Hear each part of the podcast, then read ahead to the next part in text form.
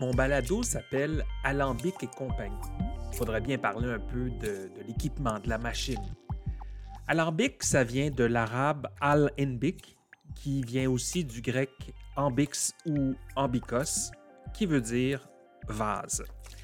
Il y a environ 5500 ans en Mésopotamie, ça c'est l'Irak euh, actuel, on s'en servait déjà pour fabriquer des eaux florales, des huiles essentielles ou des médicaments. Au Moyen Âge, on a commencé à produire des alcools en faisant distiller des jus de fruits fermentés et on les considérait d'abord comme des médicaments, des eaux de vie. Puis, ben, au 17e siècle, euh, commence ce qu'on pourrait appeler la production à grande échelle et la commercialisation. On n'a qu'à penser au cognac, au whisky ou à la vodka.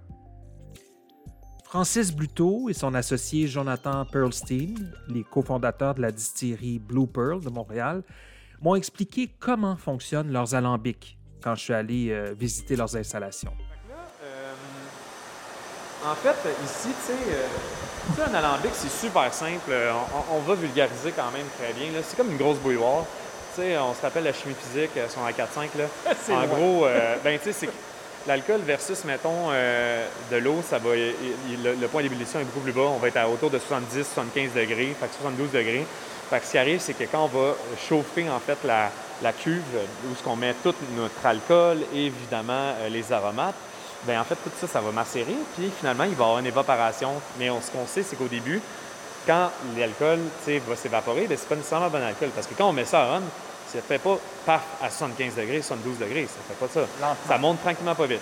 Puis quand on tombe à 40 degrés, 50 degrés, ben, il y a des alcools qui vont distiller, qui vont être distillés, qui vont sortir. C'est pas nécessairement les bonnes. Fait qu'on va s'en débarrasser. Ça, on appelle ça les heads. Finalement, quand on arrive vraiment au point d'ébullition qui est, intéressant, là, on appelle ça les, les hearts. Ça, c'est le cœur, donc la portion qui est intéressante, qui est importante qu'on garde. Puis finalement, à la fin, quand il y a comme les restants d'huile essentielle et tout, ça, on appelle ça les tails on s'en débarrasse. C'est des ratios comme 20 20 60% Ça dépend quel type de spiritueux tu travailles, tout ça, parce que tous les ratios sont différents. Fait qu'en gros, c'est ça. On a le système d'évaporation, puis finalement, après ça, on va avoir nos colonnes de rectification qu'on appelle, qui sont super simples, en fait, composées de plateaux de cuivre.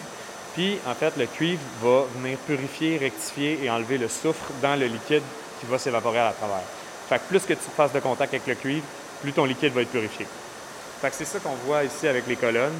Quand vous allez aller, tu, vas aller voir ailleurs, tu vas voir aussi ça, mhm. euh, justement, comme à Québec. Euh, puis il y a différents types d'alambics. Ça, c'est un alambic de type hybride. Fait qu'est-ce que ça veut dire hybride? C'est qu'on a la chance de pouvoir utiliser les plateaux de rectification. On a le choix aussi de ne pas vouloir les utiliser. Chez Jonathan, ce que tu vas voir, tu vas voir des alambics portugais. Fait que ça, c'est des alambics qui n'ont justement pas de plateau de rectification. La seule chose que tu vas avoir, c'est ton pot still, qui est ta queue, puis tu vas avoir un col de cygne, avec ton, euh, après ça, ton liquide réfrigérant qui est en fait le condenseur. Fait que ce qui se passe, c'est ça. C'est que là, il va y avoir une évaporation, puis à un certain point, il y a un condenseur. Donc, le condenseur, c'est un serpentin qui est fait de liquide réfrigérant. Euh, en fait, il va y avoir un serpentin qui passe dans un liquide réfrigérant. La vapeur chaude va frapper le liquide réfrigérant. Rien ne se perd, rien ne se, rien ne se perd, rien ne se tout se transforme. Fait que la vapeur va devenir liquide. Puis elle va sortir à l'état liquide là-bas. Avez-vous un panier d'aromates? C'est ça le panier d'aromates? Panier ah, C'est celui-là? Fait que tu vois, c'est ça, on a le choix de passer. Euh, en haut, tu vois les valves. On a le choix de passer à travers euh, tout ce processus-là. On peut passer à travers la colonne, passer à travers le gin basket, puis aller au condenseur. On peut aller directement au condenseur. ça sort là. Exactement. Ça, tu peux. Euh... Tu veux goûter, découvrir. Tu peux mettre ton doigt si tu veux. Là, tu vas être à. 80. 80. 80. 80% 80 Oh, oh! 90. Ça, ça, me rappelle la grappa un peu. Mais là, ouais. Non, puis, là, mais est-ce que vous, tu, vous l'ajoutez avec de l'eau ou. Euh... Oui, OK. C'est un peu ça, euh, le condenseur. Là. Ouais. Ce que tu vois dans le dernier tube, c'est exactement comme ça. Ton, ta vapeur, elle passe dans le centre, tu as ton liquide réfrigérant autour, et finalement, ça va tomber après ça ici. En fait, la vapeur. Ça, c'est tes bégonia?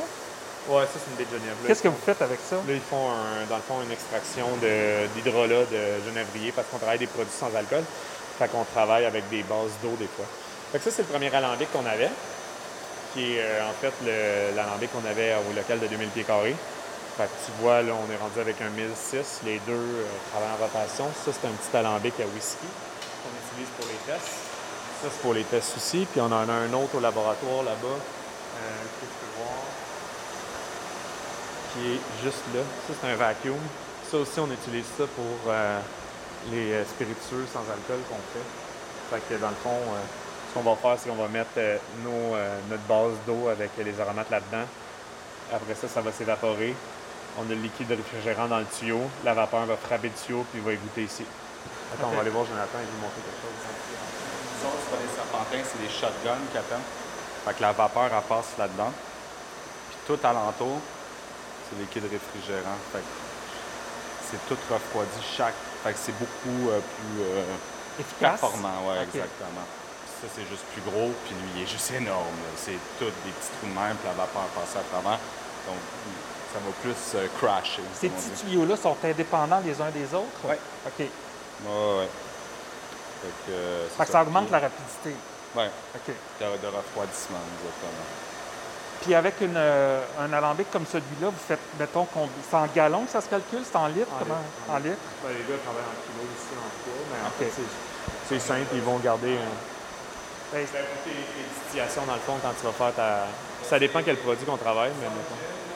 Une run là-dedans, une run pleine, 400, 400 litres, 400 litres. 312 kilos. Puis roulez-vous comme tout le temps ou euh, votre horaire de production, là, c'est Avant, oui, quand on avait juste elle. Oui. Maintenant, on fait des horaires peut-être de entre 8 et, et 12 heures, OK. tout, tout dépendamment. Mais ça arrive souvent qu'on va rouler les deux en même temps. Fait qu'on va faire deux produits en même temps.